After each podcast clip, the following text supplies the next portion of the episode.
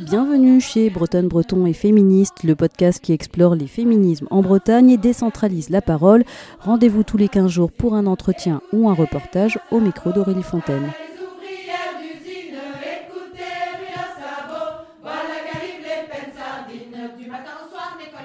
Pour cet épisode, nous sommes à la dérive. C'est un lieu autogéré et autofinancé qui se trouve à Pontmenou, dans le Finistère Nord. C'est ici qu'a eu lieu mi-octobre un week-end mater-féministe pour explorer donc la maternité comme question, comme champ du féminisme. Maternité et féminisme, c'était le sujet aussi du tout premier épisode de Bretonne et féministe. Il s'agit d'un entretien avec la militante bretonne Lou Milour qui a organisé le festival Very Bad Mother à Concarneau et allez l'écouter vraiment, c'est le feu. Là, vous allez entendre Fabienne Lacoude, l'autrice de Daronne et féministe et créatrice du média MILF pour maternité informée, libre et féministe. Elle était l'invitée de Marie Lintanf qui a imaginé et qui a coordonné ce week-end. Fabienne raconte qu'elle a accouché de son enfant et de son féminisme le même jour. Et c'est bien de ça dont elle parle dans son livre et donc dans cet épisode, de comment la maternité percute le féminisme et que ça se fait dans une sacrée explosion. Vous allez entendre parler ici d'injonctions faites aux mères, de dépression postpartum, de la question du temps, de glorification des pères et de la place du collectif dans l'éducation, dans la parentalité. Cette rencontre s'est tenue dans la grande salle de la dérive, animée par Marie Lintanf, donc, qu'on entend notamment au début de l'enregistrement, et par Lénaïque Gézéquel de la librairie Les Déferlantes à Morlaix. Quand je suis devenue mère, il y a trois ans et demi, j'étais féministe depuis bien plus longtemps. Et je me suis dit, ah, il y a un truc qui coince. Euh, je trouvais qu'il y avait très peu de discours féministes autour de la maternité. Je me sentais dans un truc genre la maternité d'un côté, le féministe de l'autre, et de l'eau et de l'huile, quoi. Ça, ça marchait pas. Et je cherchais... euh, bah, je cherchais des- des- des femmes qui avaient parlé de leur maternité avec le prisme du féminisme et j'ai découvert le blog de Fabienne Lacoude, voilà. Et du coup, dans son blog, donc c'était La Daronne Perchée. La Daronne Perchée, donc il y avait déjà des articles sur cette question-là que toi tu t'es posé, bon tu nous le rediras, mais aussi euh, avec ta maternité, quoi. Donc toi, tu as plongé aussi dans ces questions-là avec la maternité. Régulièrement, ben voilà, euh, il y avait des réflexions sur vraiment le féminisme qui me parlait moi, c'est-à-dire un féminisme intersectionnel qui intégrait euh, les personnes queer, les personnes racisées. Du coup, il y avait des vraies réflexions politiques autour de la maternité. et voilà, je me suis dit, ah bah voilà, c'est ça que je voulais lire, ça m'a fait beaucoup de bien. Et à partir de là, j'ai trouvé aussi d'autres, ben, euh, une communauté de, mères féministes qui voulaient euh, discuter de ces questions-là, remettre en question des choses. Et il y en a de plus en plus, quoi. Et donc, euh, ben voilà, merci d'être là ce soir et que cette soirée ait lieu, c'est super chouette. Et on va commencer du coup par lire l'introduction, enfin Fabienne va nous lire l'introduction de Daronne et féministe.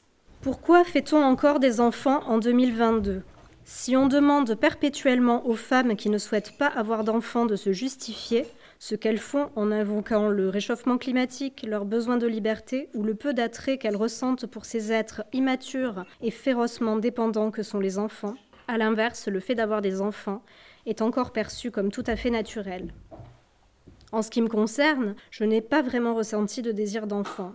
J'ai fait un enfant par automatisme, comme on coche une case dans le grand bingo de la vie. La facilité déconcertante avec le- laquelle j'y suis parvenue, pas toute seule, j'en conviens, ne m'a donné ni le temps ni l'espace de me questionner. Les questions, je me les suis posées, après, trop tard. La réalité, je me la suis prise en pleine face. Pourquoi ma mère ne m'a rien dit ai-je pensé. Et ma sœur et mes amis Étais-je la seule à vivre la maternité comme une lutte, une remise en question permanente Étais-je la seule à ne pas y arriver, la seule à souffrir À moins que je n'ai, par le passé, été sourde à leurs inquiétudes, aveugle à leur fatigue, indifférente à leurs problèmes de mère. Peut-être qu'elles ont dit, mais que je n'ai pas écouté, parce qu'à l'époque je m'en foutais. Comme la majorité des gens sans enfants, je considérais sans doute la maternité comme un sujet banal, sans intérêt, un non-sujet même. Mais ça, c'était avant. Maintenant, j'ai une idée un tout petit peu plus précise des implications concrètes de la maternité et je suis bien décidée à ce que tout le monde soit au courant. La maternité, c'est une épopée. Ulysse peut bien se la péter avec son Iliade et son Odyssée, ce n'est rien à côté de Pénélope tissant jour et nuit avec Télémaque sur les bras. Pour celles qui n'ont pas d'enfants, ce livre a donc pour objectif de les décourager définitivement. Je... Je blague. Non, le but n'est pas de diaboliser la maternité. On sait à quel point cette expérience peut être joyeuse, exaltante, merveilleuse. On le sait parce que la télé, les magazines, un certain nombre de comptes Instagram et la société tout entière ne cessent de nous le répéter. Alors oui, la maternité, c'est souvent beaucoup de bonheur, mais ça n'est pas que du bonheur. Connaître les réalités de la maternité, y compris les moins glamour, y compris les plus sombres, c'est la première condition pour être capable d'y faire face. Après ma dépression du postpartum, je me suis rendu compte que le fait d'en parler ouvertement permettait de libérer la parole autour de moi. Certes, toutes les femmes de mon entourage n'avaient pas souffert de dépression, mais elles avaient toutes ressenti des difficultés à différentes échelles. Elles ont pu me dire les accouchements mal digérés, la solitude, la fatigue, l'envie de jeter le bébé par la fenêtre, la charge mentale, le couple qui bat de l'aile. J'aimerais qu'à la lecture de ces pages, vous puissiez vous sentir moins seul, moins nul, moins coupable, mais aussi mieux outillé, mieux armé devant ce qui devrait être un combat collectif. Dans la mesure où la vie de mère tient plus de la descente en rafting que du long fleuve tranquille, autant avoir des copines, des rames et un gilet de sauvetage. Trop longtemps, dans les mouvements féministes, la question de la maternité s'est résumée à la question du choix. Un enfant, si je veux, quand je veux. C'était, et ça reste important capitale même. Mais la maternité concrète, celle qui commence les pieds dans les étriers, la maternité contrôlée, calibrée, incisée et suturée, celle des hémorroïdes des culottes enfilées, la maternité des couches sales, des terrible two, fating three, fucking four et j'en passe, la maternité comme une liste infinie de choses à faire, celle des petits renoncements et des grands sacrifices. Cette maternité-là a été traitée avec le mépris réservé aux affaires courantes. Les mères, les vraies, pas les brives de camp des magazines, ont été abandonnées à leur sort. Aujourd'hui, si les femmes se sentent si souvent démunies, c'est parce qu'elles sont isolées, impuissantes, persuadées de devoir trouver chacune dans son coin l'équation de la mère parfaite. Se lever plus tôt, se coucher plus tard, faire des to-do list, tous les moyens sont bons pour tenter de faire entrer plus de 24 heures dans une journée. Chacune pense que c'est à elle de trouver seule les solutions à ces petits problèmes. La famille, c'est personnel, privé, intime. Ça ne regarde pas les gens. Or, de l'intime au tabou, il n'y a qu'un pas. Il est grand temps de sortir du tabou, grand temps de faire de la maternité un sujet féministe de premier plan, un sujet qui nous concerne toutes et tous. Il y a près de six ans, j'ai expulsé, bon, il y a six ans et demi maintenant, j'ai expulsé un bébé de 3,4 kg de mon utérus, presque sans assistance médicale. Ce jour-là, pour la première fois de ma vie, je me suis sentie forte, puissante et libre. Si je suis capable de ça, me suis-je dit, je suis capable de faire de grandes choses, et je ne laisserai plus jamais quiconque me dire le contraire. En somme, j'ai accouché de mon enfant et de mon féminisme le même jour. Mais ensuite, la maternité telle que je la vivais s'est révélée très différente de ce que j'avais imaginé, et mon féminisme triomphant s'est teinté d'une touche plus sombre. Au fil de mes questionnements, de mes rencontres et de mes lectures, j'ai pris conscience des violences, discriminations et inégalités qui touchaient les femmes à l'endroit de leur maternité. J'ai compris que je n'étais pas la seule à me sentir arnaquée. Alors, j'ai eu envie de partager mes réflexions, mes doutes, mes indignations et mes rares lueurs d'espoir, d'abord sur un blog, La Daronne Perchée, puis via MILF, média mater féministe lancé en septembre 2020. Ce livre s'inscrit dans la continuité de ce long travail de réflexion féministe autour de la maternité. Vous y trouverez un grand nombre de références littéraires, journalistiques et universitaires. Vous y trouverez aussi beaucoup de moi, car mon vécu a toujours constitué la matière première de mon travail. À ma propre expérience s'ajoute la parole de beaucoup d'autres femmes qui m'ont fait l'honneur de me confier leurs témoignages. Je leur en suis infiniment reconnaissante. Ce livre n'est ni un guide de grossesse, ni un précis de puriculture, ni un manuel de la parfaite maman féministe. Si l'ouvrage est jalonné de ressources et de pistes d'action, il ne s'agit que de suggestions. Pas plus qu'une autre, je ne sais précisément comment nous sortir de ce merdier. En revanche, nous pouvons réfléchir ensemble. Dans ce livre, je propose donc que nous nous posions individuellement et collectivement un certain nombre de questions du style Le maroilles au lait cru est-il si nocif que ça durant la grossesse? Le docteur Trouduc a-t-il le droit de jouer du scalpel sur notre périnée sans nous demander notre avis? Si nous sommes si fatigués, Est-ce parce que nous sommes mal organisés? Pourquoi est-ce toujours nous qui prenons les jours enfants malades? Si pour vous, la réponse à toutes ces questions est non, je ne sais pas, ou bien c'est scandaleux, faisons la révolution, ce livre est pour vous. Vous avez toutes les raisons d'être en colère. Ensemble, battons-nous pour faire changer les choses, car l'intime est définitivement politique.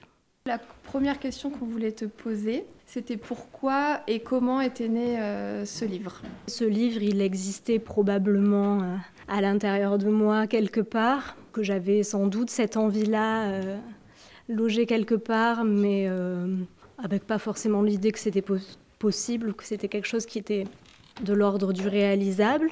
En août 2020, euh, il y a une personne qui s'est euh, présentée à moi euh, via les réseaux sociaux en me disant qu'elle qu'elle avait monté une agence littéraire, qu'elle aimait bien mes textes, qu'elle était tombée sur les textes un peu comme toi de la Daronne Perché, et elle m'a demandé si j'avais à tout hasard pensé à écrire un livre. Et alors, je lui ai dit que non, pas vraiment, mais que pourquoi pas. Elle m'a proposé qu'on travaille sur un projet ensemble et qu'on aille présenter ce projet à des éditeurs.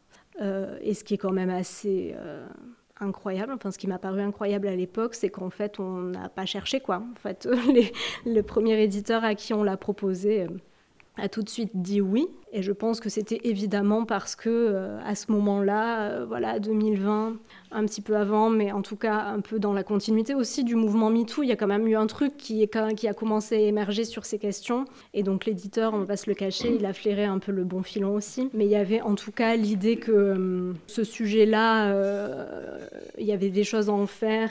Et voilà, et c'était le bon moment et ça s'inscrivait dans, ce, dans, dans cette dynamique politique un peu globale de, libération de la parole, comme on dit, euh, autour de, la maternité, de la parentalité, euh, dans les mouvements féministes. Et voilà, et j'ai aimé bien l'idée, et je l'aime encore, d'avoir euh, mis ma pensée à un instant T sur ces questions-là dans ce livre. Mais ce qui est intéressant, c'est que c'est pas que ton vécu, c'est que ça part de là mais que c'est hyper complet avec plein de ressources, des sites ressources, des bouquins à lire, des recherches, des données. Donc euh, c'est entre le témoignage et à la fois c'est très documenté. Ouais, c'était un peu l'idée, enfin en tout cas c'était un peu la demande de l'éditeur aussi que ça puisse être un livre un peu outil. Du coup, dans les retours que j'ai depuis qu'il est sorti, puisqu'il est sorti en mars, il y a beaucoup de personnes qui en effet l'ont lu en étant déjà euh, parents et qui me disent ah mais en fait euh, il faudrait euh, l'offrir aux futurs, plutôt aux futures mères et aux futurs parents, parce qu'en fait, euh, ça peut vraiment permettre d'avoir toute une base de, données quoi, hein, et de réflexion, un peu sur tous les, euh, sur tous les sujets ayant trait à la maternité et au féminisme et à comment on peut se débrouiller dans tout ce fatras. Et il y a quelque chose qui nous a marqué toutes les deux tout de suite quand on a commencé à en parler, c'est euh, le ton que tu emploies et qui fait vachement du bien. Parce que euh, à la base, euh, c'est un sujet comme fort, intense, avec des, sujets assez durs parfois, sur des, expériences d'accouchement ou de, choses qui se passent pas toujours bien. Et du coup, en fait, ce ton assez humour que qu'on retrouve tout au long du bouquin. Est-ce que c'était une volonté de ta part? Est-ce que ça permet de prendre du recul? Est-ce que ça t'a fait toi du bien Ouais, bah, je crois que c'est ma manière de faire en réalité. Euh, c'est pas une volonté consciente. Par contre, je pense qu'en effet, pour l'éditeur, il y avait quelque chose de, d'appétant à cet endroit-là. Mais en tout cas, moi, il me semble que j'ai toujours euh, écrit comme ça. Et je pense qu'en effet, à y réfléchir, parce que du coup, le fait que tu me poses la question, ça m'invite à y réfléchir. Et, déjà, je crois que l'humour, en fait, dans le féminisme, en règle générale, ça a toujours été une ressource. Euh, volontiers employés. Enfin, on, nous traite de, de, chiante et tout, mais en fait, euh, les mouvements féministes sont en réalité plutôt joyeux et pleins d'humour et, très festifs. Et puis, euh, je disais à Marie tout à l'heure, quand, quand j'étais hospitalisée pour traiter ma dépression postpartum, en fait, je, faisais de l'humour beaucoup avec les psychiatres et tout, enfin, pendant les consultations avec les psychiatres et avec les psychologues. Et, tout ça. Et je crois que c'était une manière de me conjurer un peu la peine et tout ça. Et peut-être que ça m'est resté. En effet, il y a cette expression que j'aime beaucoup qui dit l'humour et la politesse du désespoir. Et je crois que, enfin, en tout cas, pendant la dépression, on était clairement là-dedans. Euh, voilà, l'humour pour, euh, pour, conjurer, la peine. Et puis, il y a aussi, euh, voilà, une joie et un plaisir à, à y mettre cette légèreté-là. nous, ce qu'on a vu aussi en lisant le livre et ce qui nous a marqué, c'est le fait que tu, tu viennes soulever et essayer de déconstruire plein d'injonctions qui sont faites à la mère moderne, quoi la mère euh, qui doit être euh, écolo et qui doit avoir euh, les couches lavables et faire ses petits pots elle-même, la mère qui doit donner une éducation féministe bien comme il faut à sa fille et à son petit garçon, la mère qui doit quand même continuer aussi à travailler, la mère qui doit allaiter, la mère qui doit réussir son accouchement physiologique parfait comme elle avait prévu avec son projet de naissance. Et du coup, tu... moi ça m'a beaucoup parlé. Et voilà, tu nous montres toutes les nouvelles couche d'injonctions euh, qui, malgré notre modernité, notre féminisme et tout ça, bah, comment on s'en rajoute euh, encore. Et je trouvais ça très juste. Et euh, voilà, est-ce que tu peux un peu nous, nous parler de ça? Oui, ben, enfin, moi ça je l'ai senti très fortement parce que je pense aussi j'avais cette, ce côté bon élève, mais je crois que c'est très très présent et donc voilà ça a commencé euh, lorsque on a imposé aux femmes, euh, enfin qu'on a imposé, qu'on a à la fois permis et imposé aux femmes d'aller travailler à l'extérieur euh, du foyer de manière salariée et tout ça, et puis après ça a fait que monter, que monter, que monter avec euh, voilà, des couches d'injonctions qui n'ont fait, et des, couches de, choses à faire en fait. Il n'y a pas que les injonctions, il y a aussi matériellement les choses à faire et que, et, que les journées, elles restent toujours quand même euh, les mêmes, des journées de 24 heures. Et donc j'ai l'impression qu'on a fait que monter. Euh, voilà, dans les années 80, on était dans le truc de la superwoman, quoi, qui était censée tout faire et tout faire bien. Moi, j'avais l'impression que déjà, pour ma part, c'était beaucoup et que j'ai le sentiment que nous, on vient encore, enfin notre génération, quand je dis nous, c'est notre génération, on rajoute encore sur ces aspects effectivement euh, d'écologie, euh, de féminisme, d'éducation bienveillante et la, parentalité telle qu'elle est pensée aujourd'hui, elle est aussi très exigeante. Donc en fait, moi, ça me faisait quand même un peu un effet d'étouffement, quoi, au bout d'un moment. Euh, et, ce, et cette sensation que ça s'arrêtera jamais, en fait.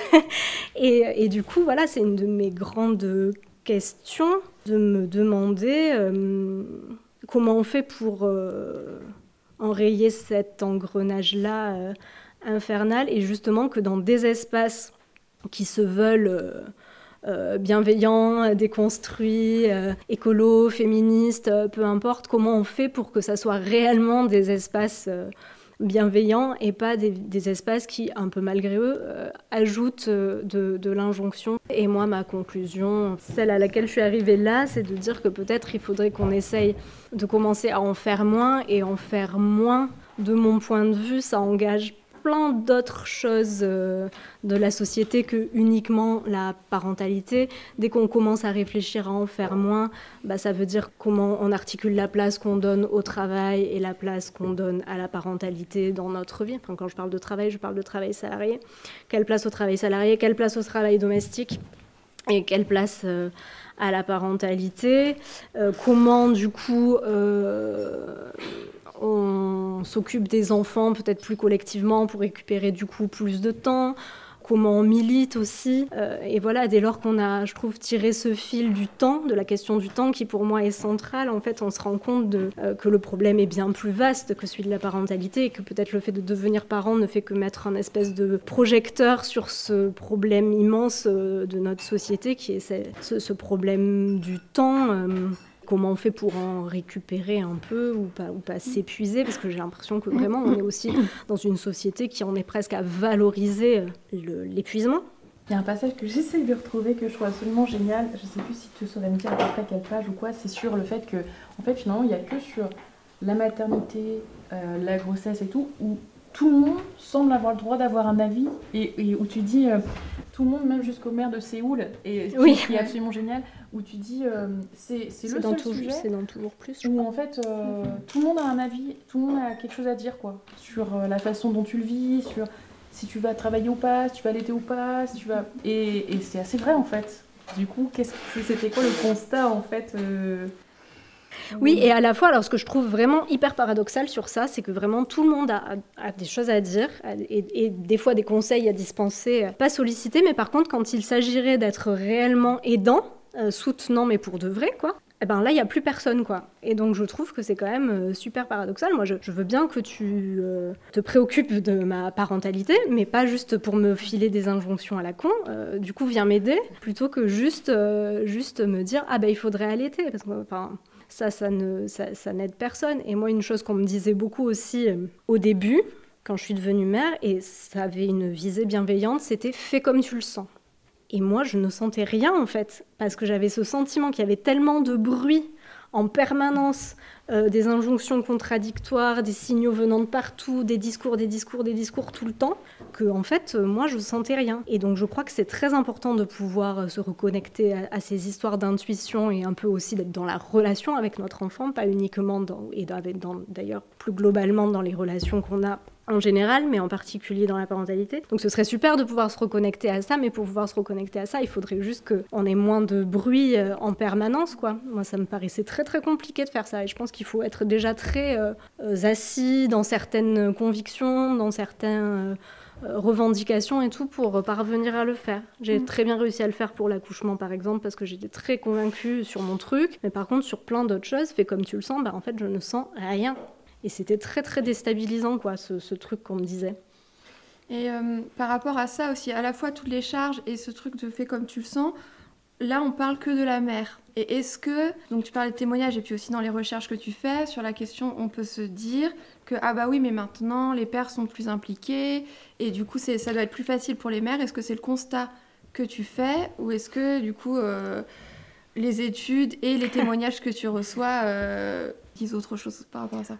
Oui, bah, je crois qu'on sait, on, fait le constat en tout cas collectivement et avec, les chiffres euh, qui sont quand même qui parlent. Depuis 40 ans, en gros, il y a un espèce de mythe du nouveau père qui serait beaucoup plus impliqué auprès de ses enfants euh, et euh, qui donnerait beaucoup plus de temps, qui ferait beaucoup plus, etc. Et je pense que c'est partiellement vrai, mais, mais dans les faits et dans les chiffres, bon, bah, euh, il est évident que ce sont les femmes et les mères qui continuent à prendre en charge l'essentiel du travail domestique et, parental. Et du coup, aujourd'hui, en plus, on a un truc euh, qui est agaçant euh, pour tout le monde, pas pour toute femme qui voit ça, c'est toujours un peu chiant, ce truc de glorification des pères. Dès qu'ils font quelque chose avec leurs enfants, on les porte au nu, et alors que nous, on n'a jamais rien en fait, personne ne nous dit jamais que c'est bien.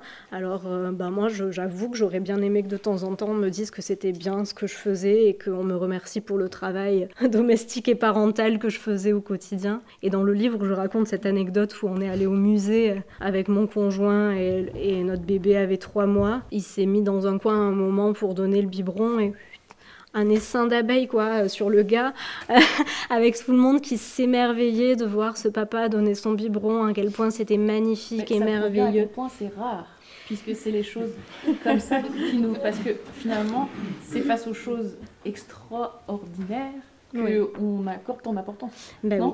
Ah ben oui, oui, probablement. mais voilà, mais je crois que du coup, il y, a un, y a un effet un peu... Euh, euh, on est à un endroit d'incompréhension, quoi, sur le, ce, qu'on ce qu'on a l'impression de faire, mais ça, j'en parle aussi dans le livre.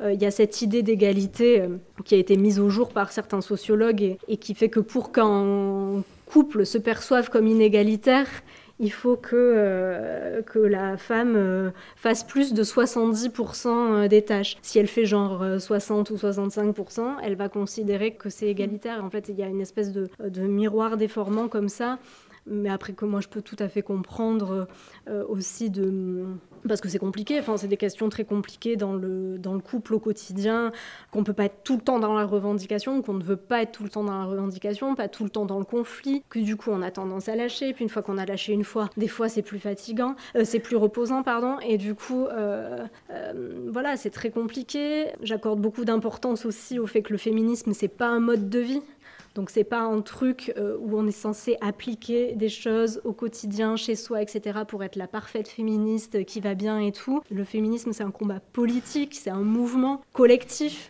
Donc du coup ça veut dire que c'est vachement plus, à la fois plus massif, mais aussi plus long. Euh, pense qu'il faut qu'on fasse attention aussi toujours dans cette histoire d'injonction et puis aussi de, de, se préserver soi ou je sais pas quoi, de ne pas se flageller pour toutes les choses qu'on n'arrive pas à mettre en place tous les jours au quotidien. Mais aussi parce qu'on fait tous ces agencements-là, ces ajustements-là, ces concessions, je sais pas comment il faut les appeler. Et eh ben, dans les faits, c'est vrai que dans l'intimité du quotidien, bah, ça évolue pas si vite que ça. Mais je crois qu'il faut aussi euh, collectivement euh, en être conscient et consciente sans être tout, le temps dans un mouvement de, défense en disant mais si si moi je fais très bien chez moi je vois pas euh, pourquoi tu dis ça etc on peut aussi se dire que oui chez nous peut-être mais euh, mais pas chez tout le monde et qu'encore collectivement on a des efforts à faire et que c'est pas parce qu'on dit ça que chacun et chacune d'entre nous on est pointé du doigt en disant t'es un mauvais mari un mauvais père ou une mauvaise mère une mauvaise conjointe. La grande question hein, euh, qui est pas résolue et, que, et que j'aborde dans le livre c'est qu'est-ce qui nous manque quoi pour faire pour faire le, dernier mètre, c'est ce que j'appelle le dernier mètre, quoi, le truc qui permettrait d'atteindre une forme d'égalité, parce que le féminisme, c'est aussi pas que l'égalité. Et je crois que bah, un des trucs qui nous manque, c'est que il y a quand même un endroit de privilège, et donc euh, bah, la partie privilégiée doit renoncer à, à, une partie de ses privilèges, et ça, c'est pas forcément évident non plus. Donc. Euh... Tu reviens aussi sur le fait que ça, c'est parce que souvent on est deux. Qui en fait aujourd'hui un papa, une maman, les enfants, et qu'au final on a créé ce modèle, mais que c'est pas du tout le modèle idéal pour élever des enfants, mm. euh, et que finalement toute cette souffrance, cette solitude et tout, c'est créé un peu par ça en fait, parce que le fait que du coup ce qu'on peut ressentir en tant que mère et tout, est-ce qu'on peut aussi du coup ce que peut ressentir l'autre personne qui réceptacle un peu de de toute cette souffrance et qui du coup doit porter tout ce que... Enfin, et donc finalement, tu parles énormément de ça, que qu'on dit que pour élever un enfant, il faut tout un village. Et il est où ce putain de village finalement? Quand, quand l'enfant arrive, on est tout seul, quoi. Ou on est tout seul, ou on est deux, mais tu parles un petit peu de ça, si ça te Oui, oui, oui, bien sûr, oui. Euh, ben, c'est clairement un des, une des pistes, en tout cas, qu'on pourrait euh, imaginer... Euh, pour l'avenir, pour être dans des parentalités moins, moins exigeantes et mieux réparties, là pour le coup, pas uniquement dans le couple, mais, euh, mais pour la société. Donc bah, je pense qu'on est dans le bon lieu ici pour parler de collectif et je pense que vous savez très bien de quoi il retourne et, aussi que du coup le collectif ça demande euh, ça demande euh, des efforts euh, des, voilà, c'est des mécanismes particuliers et, hum, j'ai fait un, événement autour du livre euh, dans une librairie où il y a une personne à la fin qui témoignait, qui disait ah bah moi j'adorerais euh, vraiment, je suis intellectuellement je suis très séduite par l'idée de faire du collectif, qu'on élève nos enfants tous ensemble dans des grandes colocations, ce serait vraiment formidable et tout. Intellectuellement vraiment ça m'attire, mais elle dit en vrai je ne sais pas si je, peux le faire, si j'y arriverai, parce que je, tiens aussi à mon petit chez moi, je tiens aussi à mon intimité. Je ne veux pas forcément qu'on me regarde, je veux pas forcément que les gens aient quelque chose à dire sur la manière dont j'éduque mes enfants. Donc en fait, on voyait bien qu'il y avait de la tension entre euh, euh, voilà une, espèce d'idéal ou d'utopie et comment la mettre en œuvre vraiment euh, concrètement au quotidien. Des fois, moi, je vois une espèce de paradoxe entre le fait qu'on on est quand même aujourd'hui, notre génération, pas hyper fan quand on vient nous dire des trucs sur nos enfants et tout. Euh, c'est mon enfant, je l'élève comme je veux, t'as rien à me dire, etc. Et en même temps, de demander plus de collectif. Mais si on demande plus de collectif, ça veut dire aussi qu'il va y avoir du conflit, euh, de l'attention, euh, des concessions à faire, l'autre à côté qui éduque pas ses enfants comme soi-même. Voilà, qu'est-ce qu'on fait de ça, quoi bah, Le rapport social aussi entre les enfants eux-mêmes, les histoires d'éducation non genrée, tout ça, tout ça. Enfin, moi, ça me paraît à la fois quelque chose de de, une utopie absolument euh, formidable et en même temps euh, pas si simple quoi, à, déployer euh, dans la réalité. Par rapport au village, là je reviens sur ce que tu disais, pour qu'il y ait du village et pour qu'on on puisse se sentir soutenu aussi dans la maternité ou dans la parentalité, il faut aussi lever des tabous et que la parole circule. Or, ce que tu montres, c'est que toi, ton expérience, c'est qu'on ne t'avait rien dit, et que ou alors quand on quand tu dis bah là c'est dur c'est ça va passer euh, c'est pas grand chose c'est les petits mots euh, de grossesse euh, c'est oh bah tu vas voir tu vas vite tu vas vite regretter ou enfin profite profite vraiment quand il est tout petit alors que toi tu es en dépression et que bah non en fait je profite absolument pas.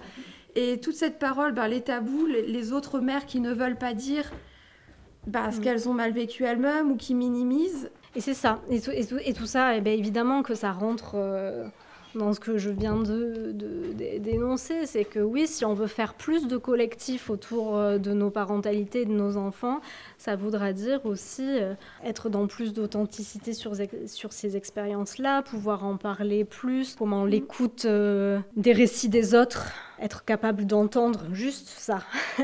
Ce que l'autre me dit de son récit à lui ou à elle est juste ça. je t'entends, je t'écoute, c'est ça un truc, et je, te crois dans ce que tu es en train de me, dire. Ton expérience est légitime et valable. Bon, bah ça, c'est pas, euh, c'est pas si évident. Et c'est vrai que hum, il y a aussi des fois des... C'est vrai ce truc qu'on oublie, quoi. Euh, je trouve que moi, maintenant que ma fille, elle a 6 ans, les trucs de quand elle était un tout petit bébé, qui m'ont fait pourtant tellement souffrir, tellement souffrir au point d'aller à l'hôpital, quoi. Ça me paraît aujourd'hui si loin si impalpable. Et que, quand d'autres maintenant m'apportent des vécus comme ça, ça me paraît. Mais pourquoi, elle, le- elle- pourquoi c'est si dur? Enfin, j'arrive plus à le. Longtemps, j'ai réussi à le ressentir à l'intérieur de mon corps. Il y avait une sensation un peu physique. Et ça, c'est parti maintenant. Et ça demande, je trouve, vachement de vigilance et de. Oui, et de bienveillance un peu quand même. en tout cas, d'attention à l'autre, de se dire, bah, c'est pas parce que moi j'ai oublié ou que ça Mhm. n'existe plus pour moi Ou que je l'ai pas vécu. Ou que je l'ai pas C'est vécu. tout simplement l'empathie, l'écoute, Ouais, c'est l'amitié, finalement. Mais je trouve c'est très Ouais. dur, très dur Ouais. sur, sur tous les bouquins qui sortent. Moi, j'ai pas eu de problème avec euh, le mien. Euh, personne ne m'a fait de euh, commentaires à la con sur les réseaux sociaux, des choses méchantes et tout ça. Mais d'autres qui ont sorti des livres, notamment sur le postpartum et tout, c'était tellement horrible les retours. Et vraiment, c'est tu ne dois pas dire ça. Tu ne dois pas parler de ça. On ne veut pas l'entendre, cette parole-là. Et en ce moment, il y a les, les bouquins sur le regret maternel qui sortent. Alors là, c'est encore pire. Le regret. euh, Le maternel. regret maternel. Les personnes qui disent euh, regretter d'avoir eu des enfants et qui disent bah, si c'était à refaire, je le referais pas. Et donc il y a quelques livres euh, et, et podcasts, émissions de radio, etc. qui sont sortis sur ça ces derniers temps. Là, c'est un sujet un peu, un peu vivant ces, ces derniers mois. Et elles prennent voilà des, des, des tombereaux. euh, de merde, quoi. Euh, en me disant, ouais, il y avait moins ce truc, tu ne dois pas dire ça. C'est comme si la parole était plus violente que la réalité. euh. C'est surtout ce livre, par exemple, ou d'autres livres, en fait, comme tu le dis, c'est c'est pas pour dire que tout est pourri ou pour, ou pour ne Mm. décourager les gens et tout, c'est c'est plutôt pour essayer de trouver un équilibre entre le fait qu'on lui dise tout le temps euh, non mais c'est merveilleux, enfin tu vois, franchement t'oublies, enfin c'est genre je sais plus, je... enfin tout est génial, enfin c'est comme si le couple c'était que génial, le travail c'était que génial, la maternité ça doit être que génial, enfin et du coup ces Ouais. livres-là en fait ils essayent de juste poser une réflexion pour qu'en fait on puisse se dire ah ouais bah j'ai le droit en fait de galérer, de, de, de- de ressentir ça, ou de, de pas être sûr, ou de juste trouver un équilibre en fait entre c'est tout pourri ou c'est tout merveilleux. Enfin, en fait, rien dans la vie n'est comme ça. Du coup, pourquoi la parentalité ça devrait être comme Ouais, ça Et du coup, Et là, pour le coup, je dirais ma- maternité et pas parentalité, parce que ces deux termes ne sont pas systématiquement interchangeables. Mm. Et donc là, je parlerai vraiment Ouais. spécifiquement de maternité. C'est, je pense, une des seules expériences humaines, en tout cas dans notre société à nous, qui est censée être uniformément euh, heureuse, uniformément positive. Quoi. Et ça, c'est quand même un truc de fou, vu que les relations humaines, c'est toujours de, la, de l'ambivalence. Quoi. Toutes les relations humaines, il n'y en a pas une qui y échappe. Donc ça, c'est quand même vraiment un truc... euh, Et en même Un temps, truc tout le monde aura des conseils, enfin, c'est ce que tu dis aussi, surtout. Donc, euh, tu dois taire ce qui ne va pas, mais en même temps, on va te donner des conseils sur tout ce que tu ne ferais pas bien et si pour aller mieux. Alors, s'il y a aussi une, euh, une, am- une ambiguïté là-dessus, quoi. Ouais. Euh, Oui, oui, les enfants, ils sont à la fois à tout le monde, et en même temps, quand il s'agit vraiment de s'en occuper, ils sont plus à personne. Ouais, c'est un peu un truc. Et puis, il y a aussi, enfin, tout ce que tu fais de mal, ce sera de ta faute, mais par contre, ce que fait l'enfant de bien, non. Enfin, on va, on va pas te, on va pas te nécessairement euh, te rendre grâce de ça. Enfin, en tout cas, ce qui est sûr, c'est que le jugement, il, il sera inévitable, quoi. Et par rapport à cette histoire qu'il faudrait, euh, il faudrait dire toutes les réalités de la maternité avant, euh, pour qu'on soit absolument au courant de tout et tout. Je pense qu'il ne faut pas non plus être euh, euh, angélique. Je pense que c'est la, la parentalité, c'est une expérience tellement euh, inédite de toute manière pour chaque personne qui la vit, même si c'est très universel. Ça reste inédit pour chaque personne qui la vit et pour avec chacun des, partenaires avec qui elle fait des enfants et avec chacun de ses enfants, etc. Enfin, à chaque fois, c'est unique.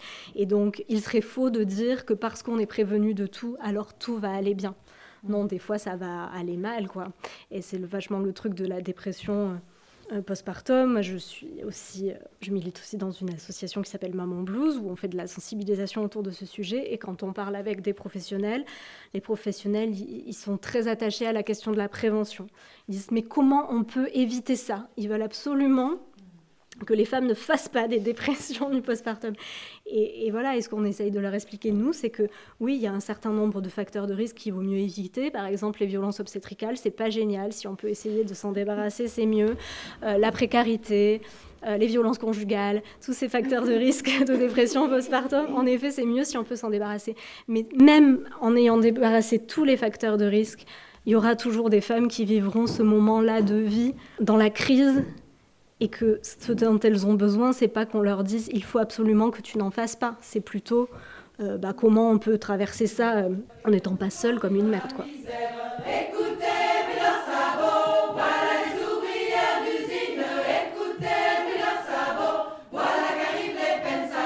Merci beaucoup pour votre écoute. Je rappelle le titre du livre de Fabienne Lacoude, Daronne et féministe, aux éditions Solar. Fabienne tient aussi une newsletter MILF Media, dont j'ai parlé au tout début de cet enregistrement. Je mets le lien dans la description de l'épisode et vraiment, n'hésitez pas à vous inscrire, on y apprend beaucoup. On se donne rendez-vous dans deux semaines pour un épisode autour de l'écriture, toujours depuis la dérive et de Pontmenou. À très vite sur votre plateforme de podcast préférée.